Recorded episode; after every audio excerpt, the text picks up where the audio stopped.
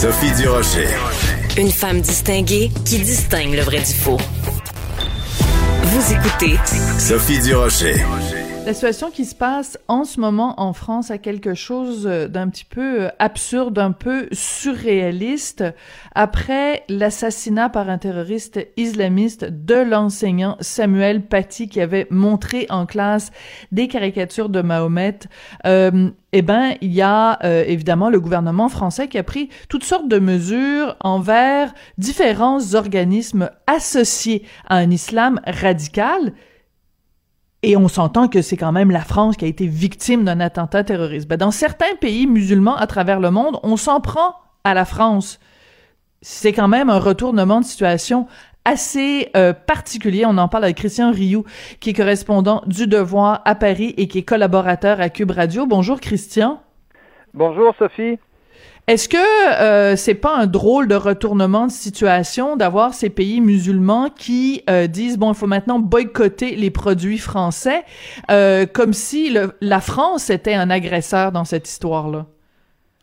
Oui, euh, absolument. On a l'impression que c'est l'arroseur arrosé. Hein. Vous savez, c'est une espèce de, renversement de, situation. La, un enseignant français est, assassiné et voilà tout à coup que des, pays, puis pas, pas seulement, pas quelques-uns, seulement un grand nombre euh, s'en prennent, euh, s'en prennent à la France en lançant des appels, euh, des appels au boycott, au boycottage des, des produits français, parce que la France déclare la guerre à ce qu'elle appelle le, le, le, séparatisme islamiste ou parce qu'elle s'entête à vouloir toujours de, conserver, en tout cas préserver, protéger le droit de ceux qui caricaturent Mahomet.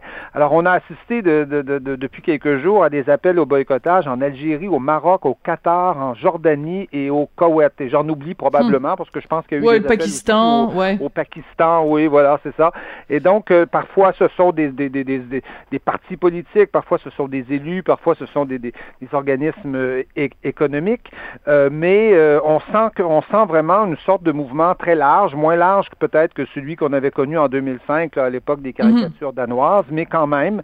Et je vous dirais que le celui qui prend le leadership de tout ça, c'est euh, Monsieur Erdogan, Erdogan en Turquie. Qui, oui, -hmm. absolument, qui lui, en tout cas, a l'impression de, de, je pense, de, de vivre un moment de, de, gloire quelque part, parce que bon, Erdogan a un vieux contentieux avec euh, avec la France. Hein, c'est c'est euh, Sarkozy qui s'était opposé à son, à son entrée dans l'Union européenne. Euh, pensons au soutien des Kurdes, pensons que la France a défendu la Grèce il n'y a, pas, il y a pas très longtemps face, face à, à, à M. Erdogan. Pensons même au Haut-Karabakh. En tout cas, il y a tout un, toute une série de fronts, -hmm. hein, la Libye aussi, où la France est quelque part en contradiction avec la Turquie. Et je pense que M. Erdogan, euh, son ennemi favori, c'est justement, c'est justement la France. Et, Macron en particulier, parce, hein, parce qu'il l'a, il l'a insulté en, oui, en, il, en se questionnant sur son état oui. mental.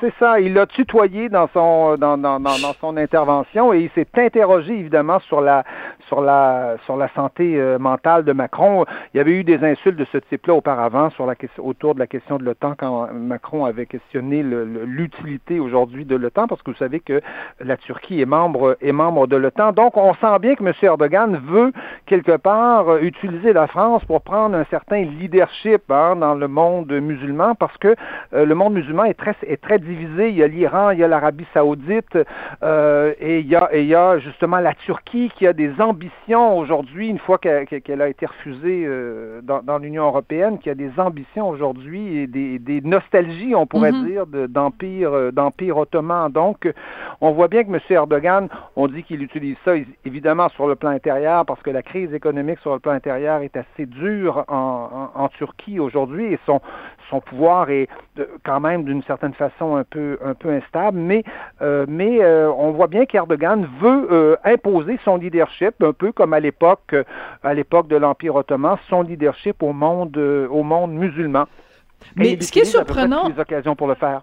Oui, c'est oui. ça. Puis des occasions qui sont qui sont mal choisies parce que dans ce cas-ci, c'est quand même hallucinant parce qu'on n'arrête pas de répéter avec raison qu'il ne faut pas faire d'amalgame, que quand quelqu'un commet un crime au nom d'Allah, ça ne se fait pas au nom de tous les musulmans.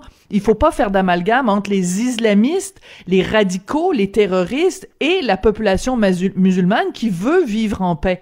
Or, ce que font tous ces pays-là, c'est de dire, ben, il y a un terroriste euh, euh, euh, islamiste qui a commis un acte, donc on va tous se montrer solidaires parce que nous sommes musulmans. Il devrait au contraire se dissocier de cet acte-là.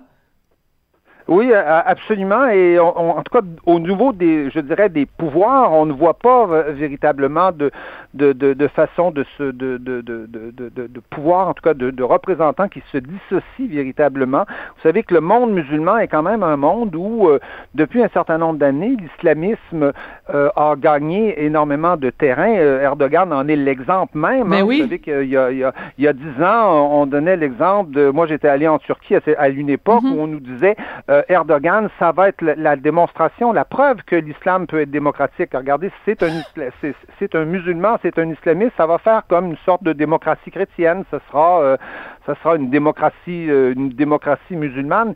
Et on voit ce qui s'est passé euh, avec avec Monsieur Erdogan. Mais vous, savez, ces, ces pays-là, ces pays-là ont aussi des intérêts. Hein. Monsieur Erdogan, par exemple, est extrêmement silencieux depuis 2016 sur les Ouïghours. Pourtant, les ah, ben Ouïghours sont musulmans hein, en Chine. Oui, oui. une communauté, oui, une minorité musulmane qui est vraiment, euh, euh, écoutez, euh, victime de ce qui s'approche d'un génocide là en Chine. Puis euh, normalement, par solidarité, il devrait, il devrait par solidarité musulmane, par solidarité co-religionnaire, se porter à leur défense. Puis il dit pas un mot parce que c'est pas, c'est pas des, d'une communauté qui a, qui a intérêt à défendre. Absolument, il le faisait jusqu'en 2016, jusqu'à temps que la crise économique soit un petit peu, euh, soit un petit peu euh, euh, s'aggrave dans son pays. Et depuis 2016, il se tait. Il a même extradé des, des résistants ouïghours en Chine. Aujourd'hui, il y a une collaboration aujourd'hui entre les deux gouvernements. Alors, vous voyez bien que la solidarité musulmane de M. Erdogan, elle est, elle est à la pièce. Et la France, c'est à géométrie variable. Oui, voilà, c'est ça. C'est l'ennemi idéal. La France est l'ennemi idéal L'Allemagne, c'est un pays que M. Erdogan peut faire chanter grâce aux 3 millions de Turcs mm. qu'il y a, euh, a en, Allemagne. Mais la France, c'est vraiment l'ennemi idéal parce que c'est un ennemi qui est pas trop fort, je dirais, et qui est le symbole aussi de la laïcité. De, euh, qui, on, peut faire croire que les Français oppriment les musulmans sur leur territoire. Donc, euh, donc c'est vraiment, on sent bien que M. Erdogan essaie là de conquérir un leadership dans le monde, dans le monde musulman. Mais, ce qui m'inquiète, ce qui m'inquiète, Christian, si je peux me permettre de vous interrompre, ce qui me, ce qui m'inquiète, parce que je suis beaucoup euh, les médias français et, vous aussi, bien, bien sûr. Ce qui m'inquiète, c'est de voir que il y a plein de pays musulmans donc qui appellent au boycott de la France et qui se servent pour justifier euh, ça de euh, représentants de la gauche française qui traitent la société française de d'islamophobes, d'anti-musulmans et tout ça qui se servent de ça euh, en, disant ah vous voyez même en France il y a des gens qui disent que la, France est, islamophobe donc ils font de la récupération politique avec euh, des gens qui sont en, fait euh, qui, critiquent la France donc à l'intérieur même de la France il y a des gens qui jouent le jeu des islamistes oui, absolument. Je pense qu'on peut le, on peut on peut le dire. C'est en fait, c'est à la fois la, le, le, drame un peu de nos sociétés, euh, à la fois aussi une qualité quelque part de se critiquer, euh, de se critiquer elle-même, mais au point où euh, une certaine gauche, en particulier en France, le fait, où on laisse, je dirais, toute la toute la liberté possible aux organisations islamistes et on s'empêche même à la limite de les de les critiquer. Et il faut faut quand même constater, on, on, voit là l'ampleur hein, du débat. Il y, a, il y, a, une sorte de choc de civilisation quand même qui se produit. Mm. Là, vous l'avez dit tout à l'heure, l'immense majorité des musulmans veulent vivre en paix mais il reste que euh, y, a quand même un choc de civilisation qui se produit entre une, civilisation qu'on pourrait appeler euh, française, euh, plutôt plutôt chrétienne, et une civilisation musulmane qui qui est pas univoque, hein, qui est pas où, il y a des voies différentes, mais où il y a quand même peu de pays où on a séparé la religion mhm. de, de, de, la politique. Donc, on, on, voit, on, voit bien là que même au Maroc, même en Algérie, ben l'Algérie qui devait être le, le, grand pays de la révolution algérienne, qui était que la gauche a soutenu, on s'aperçoit aujourd'hui que euh, l'islamisme est extrêmement présent aujourd'hui dans, dans, le, mhm. dans, dans, les dans les euh, dans, dans l'État, dans tout dans tout ce qui est institution finalement mhm. en, Algérie. Et donc on, on, on, assiste vraiment à des à des chocs. On, et on a un peu l'impression de revenir à des chocs euh, culturels, à des chocs de civilisation qu'on avait connus, je sais pas moi, avant la Première Guerre mondiale. C'est pas pour rien qu'on parle de l'empire de l'empire ottoman, ottoman aujourd'hui. Oui, tout à fait. Euh, mais ce qui est, ce qui est le plus désolant dans tout ça. inconscient face à ça. ben oui, mais ce qui est le plus désolant pour rappeler ça, sur, ramener ça sur un côté beaucoup plus terre à terre, c'est que euh, on, on, a tous quand même été terrorisés, on a tous éprouvé une, immense euh, euh détresse, une immense révolte de voir un enseignant euh, égorgé, décapité, et normalement on devrait tous à, travers la planète être complètement tétanisé par cette histoire-là. Puis là, ça devient un, un cas de ah, il faut boycotter le camembert, puis il faut arrêter d'acheter du, du fromage de la vache qui rit. je veux dire, on a perdu de, de vue complètement le, le, la question fondamentale qui est un homme de 47 ans a perdu la vie, a été décapité parce que il s'est battu pour la liberté d'expression. C'est quand même ça à la base. Et on aurait aimé voir tous ces pays-là, l'Algérie, le Maroc, etc., euh, émettre ne serait-ce qu'un début de, de, de, de de peine de dire à quel point euh, c'était terrible ce qui s'est passé puis ça c'est pas arrivé et ça je trouve ça terrible. Oui, on n'a on, on a pas vu ça, mais c'est, euh, vous savez, c'est, on s'imagine toujours que le terrorisme c'est un acte isolé, c'est un, c'est un, l'expression. Ouais, le loup solitaire. Le loup solitaire, oui, c'est ça qui agit comme ça. Mais si le terrorisme qui survit, qui se, qui se répète, qui, qui, qui marche quelque part et qu'on, qu'on retrouve régulièrement, c'est, un terroriste qui bénéficie, je dirais, de plusieurs couches de soutien. Hein. Il y a, c'est sûr. Il y a, il y a, il y a le terroriste, il y a les terroristes, il y a des organisations qui les aident, il y a des sympathisants, il y a des mouvements islamistes, mais il y a aussi aussi tous ceux qui se taisent et, se taire à l'égard du terrorisme, c'est déjà quelque part une forme, une forme de soutien. On, or, on sent euh, dans le mouvement, dans, dans, dans, le monde musulman, un grand silence là-dessus. Euh, bien sûr, ces musulmans-là veulent vivre en paix avec, avec, avec tout le monde. C'est pour ça, d'ailleurs, je pense qu'ils se taisent. On peut, on peut certains, en tout cas, on peut, on peut les comprendre parce que c'est pas, c'est pas facile d'intervenir de, sur des mm-hmm. questions comme ça. Mais le terrorisme survit parce qu'il y a toutes ces couches quelque part qui, mm. euh, qui ne le condamnent pas d'une certaine façon. Tout à fait, alors que ça aurait dû être fait. Justement, euh, il y a une histoire euh, qui a ébranlé la société française récemment. une jeune fille de, de, de, confession musulmane, en tout cas d'une famille musulmane, qui est tombée amoureuse d'un jeune garçon chrétien. Ça s'est plutôt mal passé pour elle. Racontez-nous cette histoire-là. Christian? Oui, c'est tout à fait. Ça, aurait pu être une tellement belle, tellement belle histoire, en fait. Ben, un peu Roméo et Juliette, hein? Oui, c'est ça, une jeune bosniaque de, de 17 ans, Selma, qui tombe en amoureux, euh, en amour avec un, jeune, un jeune serbe, sauf que le, serbe est chrétien et que Selma est musulmane, sa famille est, musulmane, comme, comme on l'est en, Bosnie.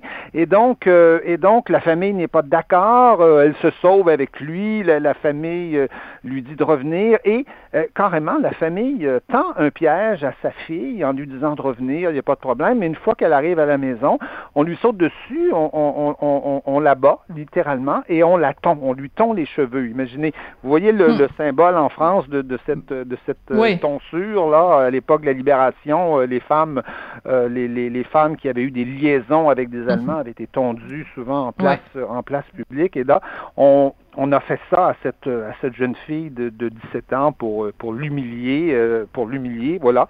Et donc, euh, tous ces, toutes ces personnes, heureusement, toutes ces personnes, ce sont, ils sont, ils sont cinq, hein, euh, avoir participé à tout ça, se sont retrouvés devant les, devant les tribunaux et ils ont été, ils ont été heureusement condamnés, sans qu'on invoque par contre le motif religieux, alors que pour, pour la, la défense de, de, la jeune fille, il semblait que le motif religieux était assez, assez, assez évident.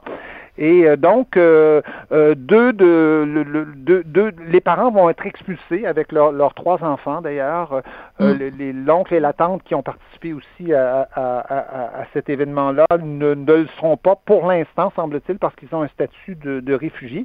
Mais on sent que l'État français, en tout cas compte tenu du, contexte, a réagi, a réagi assez vite. Et, euh, je, trouve que c'est un message quand même. C'est un message quand même assez fort qui est envoyé à ces familles. Puis on pense ici, évidemment, au Canada, on a en mémoire euh, l'affaire de la famille euh, Shafia, où ils appréciaient pas que euh, leur fille euh, se vive à l'occidental et tout ça, refuse de porter le voile. Elle, veut avoir des, des, des chums qui sont... et donc, ben, elles se sont retrouvées assassinées, les filles Shafia. Mais donc, pour éviter ça... Voilà, des crimes d'honneur. Donc, on peut considérer quand même que tondre sa fille, c'est aussi un crime d'honneur. Donc, la France, en expulsant les parents, envoie un message très clair. Et aussi, corrigez-moi si je me trompe, Christian, mais j'ai lu que euh, la, la, les autorités françaises, donc cette jeune fille est placée euh, sous, sous protection, c'est-à-dire l'équivalent de la, de la DPJ ici, et que euh, quand elle, comme elle est mineure, mineure, oui, elle est mineure, elle est prise en charge, elle va être prise en charge à peu près complètement par voilà. par, par l'État français et elle aura une, une, une carte de, de, de résident. Voilà. Et ça, je trouve que c'est une, une, belle fin à cette histoire. Moi, je trouve que la France, euh, dans ce, dans ce dossier-là, s'est montrée euh, juste, sévère, mais juste. Et ça m'a beaucoup touché qu'on dise qu'à 18 ans, donc, elle aura euh, la, la, la, nationalité ou enfin un statut où elle pourra continuer à, à vivre en France, alors que, bon, ses, ses, ses parents n'avaient pas les papiers nécessaires. Je trouve que c'est une belle façon, un beau message que la France envoie de dire, ben, les valeurs républicaines, c'est ça. Ça ne se fait pas de, de faire ce que vous avez fait. Et cette jeune fille qui euh, donc est accueillie à bras ouverts par la société française, et euh, euh, alors que pendant ce temps-là, la réputation qu'on fait à la France dans le monde musulman, c'est de dire que c'est un monde une société anti-musulman, ben on voit là justement un bon exemple de la société française qui prend soin de ses enfants. Pas, seulement dans le monde musulman, hein, même dans nos pays, souvent on fait ben une oui. à la France comme étant Tout à fait.